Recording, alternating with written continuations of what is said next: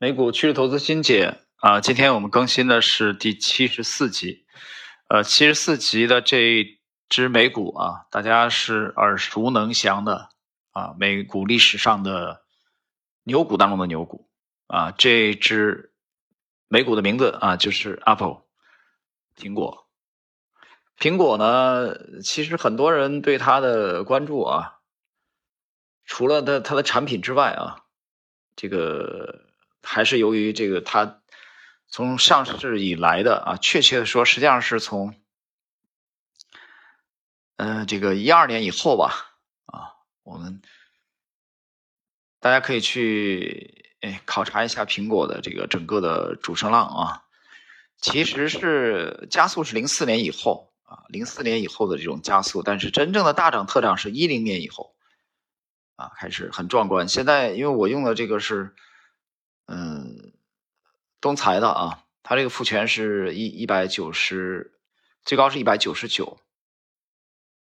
那么我们先看读书学习修炼公众号的今年五月十七号的啊翻译的帖子，来源于威廉奥内尔的这个美股的这个模型书。当然，这里边奥内尔罗列的这个这一段啊，他分析的这一段是从呃七美元左右啊到。九十美元以下的啊这一段经典，其实，在苹果整个的拉升的过程中啊，我们其实能学到很多东西的。等会儿我们也会结合这个公众号的文章之外的这个周 K 线图的时候，我谈一点这个感想。我们先看欧内尔自己的描述：最好遵循啊经历史验证的最佳的买入与卖出规则，你将会比只根据个人意见、心理感受和听取建议时犯更少的错误。还要注意，当真正的大赢家调整时，他们往往会在之前良好的基底上方止跌。啊，这话是要点，听到了吗？在基底上方止跌，良好的基底啊，有一个定语，啊，一个形容词，良好的，逗号，或在十周移动平均线附近获得支撑。谈到这个十周均线啊，大家去看一看美股整这个苹果啊，美股当中的苹果，它的主升浪当中。绝大多数时间的拉升都停留在啊十周均线之上，很少跌破啊。这个特点大家去关注一下。我们继续看，真正的关键是杰出的新领导股需要有独特的新产品，这些产品与竞争对手有很大的不同，且优于对手。随着他们不断的获得市场份额和机构买家的支持，营收和盈利增速都应该显著上升。如果你真正致力于研究如何找到并拥有自由企业体系中最好的公司。你最终就能够实现财务自由。呃，其实读到这儿，我还真是有一点感想啊，图表之外的感想，就跟大家谈谈苹果吧。呃，一家之言啊，其实我用苹果是从一五年啊，它的苹果的这个第一代的第一部大屏啊，六 Plus 开始的，之前用三星。那么从一五年用了这个六 Plus 苹果之后。我再没换过手机了，那一一直都是苹果。呃，现在的是手里是是这个十五 Pro Max 和十一 Pro Max。但是我现在到了这里以后啊，我发现这个国家的很多人啊，比如我们逛夜市啊、去吃饭啊，啊，我看到很多人居然还在用六 Plus，那个六 Plus 很经典的是那个白色。啊，我很少看到他们他们用金色六 Plus 还在用啊，我我我都觉得很吃惊。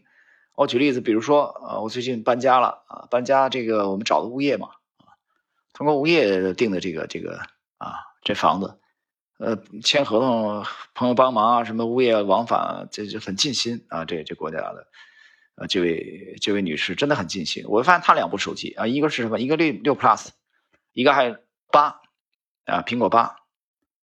就等于是六和八还在用，大家想一想，六都多少年了？六我要没记错的话，我是一四年还是一五年买的，到现在多少年了？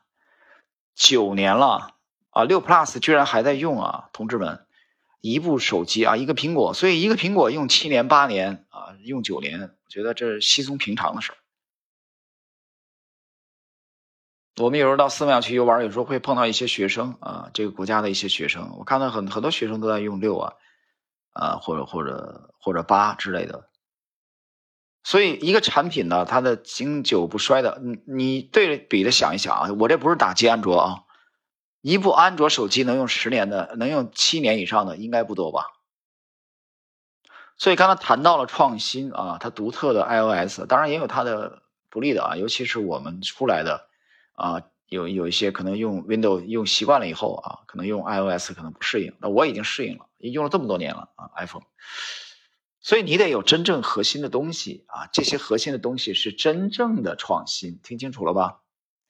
对吧？这种创新甚至某种程度上是你独家的啊，这不是靠扯淡，不是靠吹牛，啊，不是靠喊口号，这是需要作为一个消费品来说啊，耐销品来说，它是需要用户认可的、用户粘性的。我觉得苹果做到了。OK。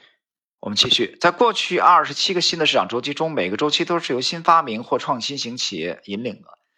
啊，从有棚马车到蒸汽船，再到铁路，然后是汽车、飞机、喷气客机和宇宙飞船。从笔和墨水到电报、灯泡、电话、打字机、照相机、收音机、电视、信用卡、折扣店、半导体、避孕药、救命的药品和医疗手术，大型计算机到个人电脑、互联网手机，现在还有苹果的 iPad。哎。我怎么读到这儿啊？因为今天圣诞节嘛，啊，我我忽然想到了一个老生常谈的话题，就每年其实啊，很多，尤其这几年啊，抵制圣诞啊，抵制过洋节，对不对？你这个有人说你支持吗？我说我很支持啊，我挺支持的。为什么不要抵制呢？当然应该抵制啊，是吧？但是你不要只抵制这个，你应该连刚才上述的讲的那些都抵制。对吧？有朋的马车、蒸蒸汽船、铁路你也要抵制；汽车、飞机、宇宙飞船、笔、墨水、电报、灯泡、互联网、Internet、手机啊、信用卡、电视，通通都要抵制。半导体为什么？因为这都是他们，这都是老外发明的。你应该把他们连圣诞、圣诞，连这些洋节，对吧？连西服，为什么叫西装呢？也是老外啊。老外发明了，对吧？一起抵制，这才对的，是吧？你这样抵一起抵制，才不才不叫精神分裂，不是吗？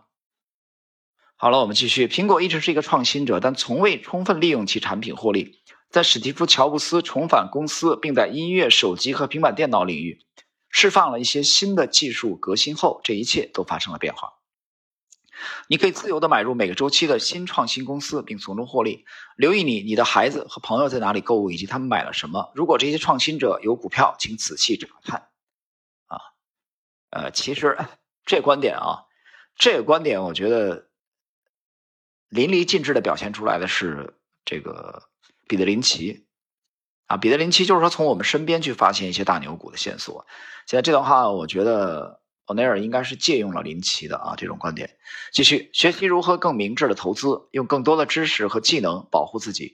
如果你决心从这个国家源源不断的涌现出的未来的市场的新领导股中获益，你可能会让自己吃一惊。那么最后我们来看一下啊，首次买入苹果是关公开的关键数据，基本面的一些数据啊。嗯，行了，我们我们不要这个全部罗列吧。啊，我们我们讲几个比较有特点的，比如说它的呃前两个季度每股收益增速百分之三百和百分之四百三十三啊，然后呢研发费用占营收的百分之七点六啊，这个比例是比较高的。然后很关键一点啊，没有债务，管理层持股百分之四，很有特点，咱大家去研究一下。然后今天呢，我们要接下来要给大家啊去解读的是图表。图表，苹果的周线图，打开苹果周线图，我们看到读书学习修炼公众号今年五月十七号这个啊，大家看一下啊，这个图里边有一个十九周的经典的一个杯柄，然后呢，欧奈尔标注的第一次的买入发生在十周均线之上，啊，十周均线之上，第二次买入同样又是一个震荡以后的十周均线之上的突破买入，啊，接着在这个用下影线回探十周均线没有跌破。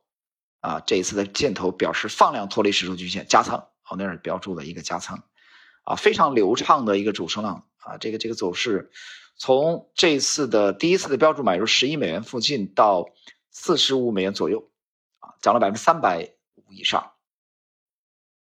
啊，我们能看到苹果的壮观的主升浪。当然了，其实我觉得这还是属于啊小荷才露尖尖角，因为它欧奈尔这个文章啊覆盖的那个那个没有覆盖到现在嘛啊，因为欧奈尔应该是今年现在已经去世了啊。大家看一看苹果啊，这么一路走过来，它的主升浪啊，我们就用周 K 线来分析啊。除了除了今天的这个呃读书学习论公众号翻译的欧奈尔模型书里面的内容之外，啊，大家可以去打开苹果公司的全貌图啊，我指的是它整个的这个全貌图，你能读出很多啊许许多多啊的细节，有趣的有趣的这种细节啊。当然，关于苹果这些年有很多的争议啊，说它的创新力度不够，我也不知道，因为我已经形成路径依赖了啊。我承认啊，对苹果的相关产品的呃这个使用啊，因为我我和我的家人，我们整个全部都是苹果，没有没有任何一部这些年没有任何一部苹果之外的手机没有啊，你包括 iPad，所以我们除了它的。呃，基本面的一些数据之外啊，我觉得大家花多花一些精力啊，去研究一下苹果的图表啊。我要你研究的是从上市以来的图表啊。我们看看，今年苹果涨了百分之五十，但是去年的跌幅比较大，去年跌了百分之二十六啊，这近年来罕见的啊巨大的跌幅。去年，今年是创了历史新高啊，涨了上涨达到了百分之五十以上。那么给大家最后一个建议就是。苹果这个股票其实比较完美的代表了美股当中的牛股的特征。当然，这种特征呢，你在美国在线啊，就是这个呃，America Online 上面也能体现出来啊。在这个比如说 Google 啊，比如说呃这两年异军突起的英伟达啊，比如说这个当年的奥尼尔的成名之作啊，辛德克斯。在这些股票上面，我们都能找到这种共性。那我就告诉你，这种共性它会一代又一代的不断的重演。啊，重演在哪里呢？重演在美股，重演在全球的每一个资本市场。只要那个资本市场是功能健全的啊，只要那个资本市场是真正的保护创新的。那有人说，那不保护创新了怎么办？那不保护创新了，你就换一个市场去玩嘛。这多简单啊，对不对？他不保护创新了，呃，那个不保护创新了，你就换一个市场。你这个不不明白吗？那不明白我就告诉你，你应该读过孟母三迁的故事，对不对？他为什么孟母三迁呢？他搬了搬了三次家，为什么呢？他为了给他的后代提供一个好的环境啊，对不对？因为他本人是不可能去制造环境的。啊，他也决定不了环境，他也影响不了环境，他左右不了环境，那怎么办呢？跑啊，对不对？脱离环境，去选择另外一个环境。所以说，当一个市场没有，当一个市场没有了这个创新的，呃，不鼓励创新啊，不保护创新的时候，啊，你你你可以换一个市场。你换个地方我不就得了吗？呃，我小的时候啊，我们看过那个当时的赵忠祥解说的《动物世界》，那每一集都在讲动物，那台节目真好看，我特别爱看，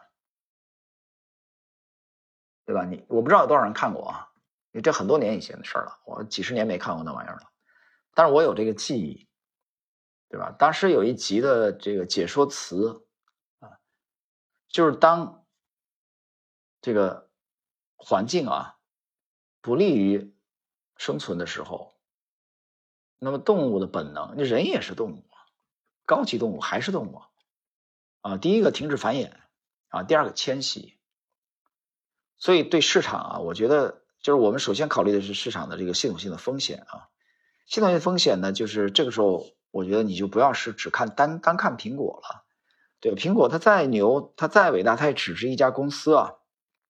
它还是要依托于这个市场整个的环境，对吧？所以我觉得今天啊，我们在讲苹果、解读苹果的时候，除了这个图表的时候，啊，我们也应该去考虑一下整个的大环境。这个对我们，所以之前有一些朋友在交流说，啊，有没有其他的一些呃一些思路啊？其实有啊，那有的话，这个东西有思路啊，有想法，有做法，但是这是不是就能顺畅的交流啊？这这是两回事啊。我觉得，所以在可以交流的啊这个层面啊，可用可以交流的方式啊方法，然后用可以交流的呃这个形式吧啊，我们在交流。但是大家记住。一个重要的标准，今天通过我们啊去解读苹果，呃，很重要的一点，我一直秉持这种观点啊，我相信将来也不会变。就说你去看一个土地的啊一块土地啊一个经济体呃一个国家啊小到一个公司有没有生命力，很重要的两个标准，第一个是创新。啊，一个社会，一个国家，一个 team，它一定是要靠创新，这第一很重要。第二靠什么？靠企业家的企业家精神。这两者有时候你很难截然分开的，对吧？企业家精神跟创新是分不开的。其实，就是说，你只要盯准了创新和企业家精神，其实这一点。你如果是明白的话，你倒过来去看凯恩斯主义，你就会发现，凯恩斯主义是其实是立竿见影啊！你就好好去研究一下凯恩斯啊。凯恩斯作为一个个人来说，是一个非常优秀的呃这个这个经济学家啊，才华横溢的经济学家啊，剑桥的嘛啊，鹰派的绅士风度，对吧？才华横溢，我觉得这个词儿放在他身上一点都不过火。但是你也好好研究一下凯恩斯理论啊。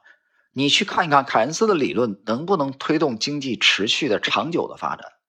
我认为不能，不能。那长久的发展靠什么？我刚才已经讲了，我个人认为就是靠创新和企业家精神的推动。所以你把创新和企业家精神作为两个很重要的标杆，两个很重要的因素去衡量。啊，我经常这么讲，那其实就是一个。试金石和照妖镜，对吧？我以前星球我是这么写的：信用和契约。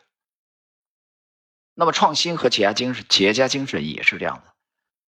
没有创新和没有企业家精神，OK，长久的发展是不可能的。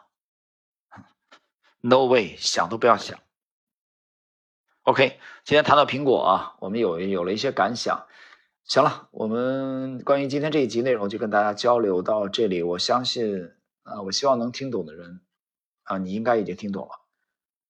OK，我们下一集再交流。